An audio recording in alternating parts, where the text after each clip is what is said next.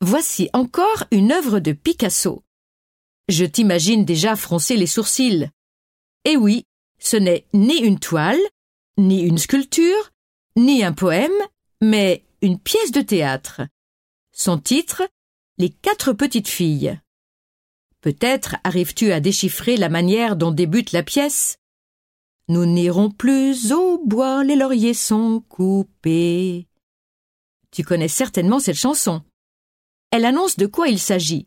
De quatre petites filles qui jouent dans un potager, abordant des thèmes comme la vie, l'amour ou encore la mort.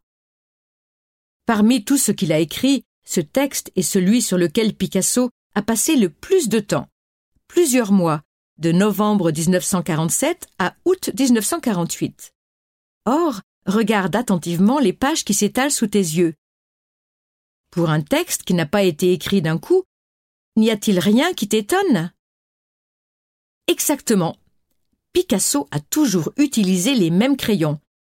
Un crayon rouge, agrémenté de quelques annotations en bleu. Il aurait pu prendre tout ce qui lui tombait sous la main pour continuer à écrire. Mais il a voulu garder une unité visuelle, ce qui montre l'importance que revêtait pour lui la dimension esthétique de ses manuscrits. Ça se voit qu'il était aussi peintre.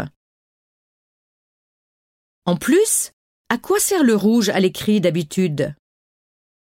Mais oui, tu le sais bien, c'est la couleur qu'emploie ton enseignante ou ton enseignant pour corriger tes contrôles. Ce n'est pas la couleur qu'on choisit pour écrire un texte. C'est une couleur usuellement destinée à corriger. En écrivant en rouge, Picasso renverse cette règle et attire notre regard sur le texte en lui-même, tel qu'il se présente à nos yeux, avant que nous ne commencions à le lire.